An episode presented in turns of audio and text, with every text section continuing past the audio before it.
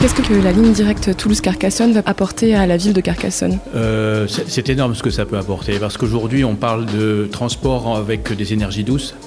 Euh, les gens cherchent à euh, sortir de leur voiture, ils l'utilisent tous les jours et peut-être que le week-end et pendant les vacances, on va chercher une expérience nouvelle dans le transport autant que dans euh, les choses que l'on va visiter. Qu'est-ce qui est incontournable à visiter euh, quand on vient à Carcassonne? Ah, La cité, bien sûr, tout le monde parle de la cité, mais le trajet entre la gare et la cité, c'est aussi quelque chose de tout à fait intéressant parce qu'au sortir de la gare, on arrive sur le port de plaisance fluviale, sur le canal du Midi qui est là depuis le XVIIe siècle.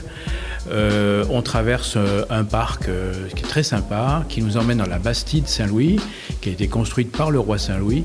Et ensuite seulement, au bout de deux kilomètres, on arrive à la cité. Donc c'est une progression en montant depuis la gare, le canal jusqu'à la cité. Et le vignoble, bien entendu.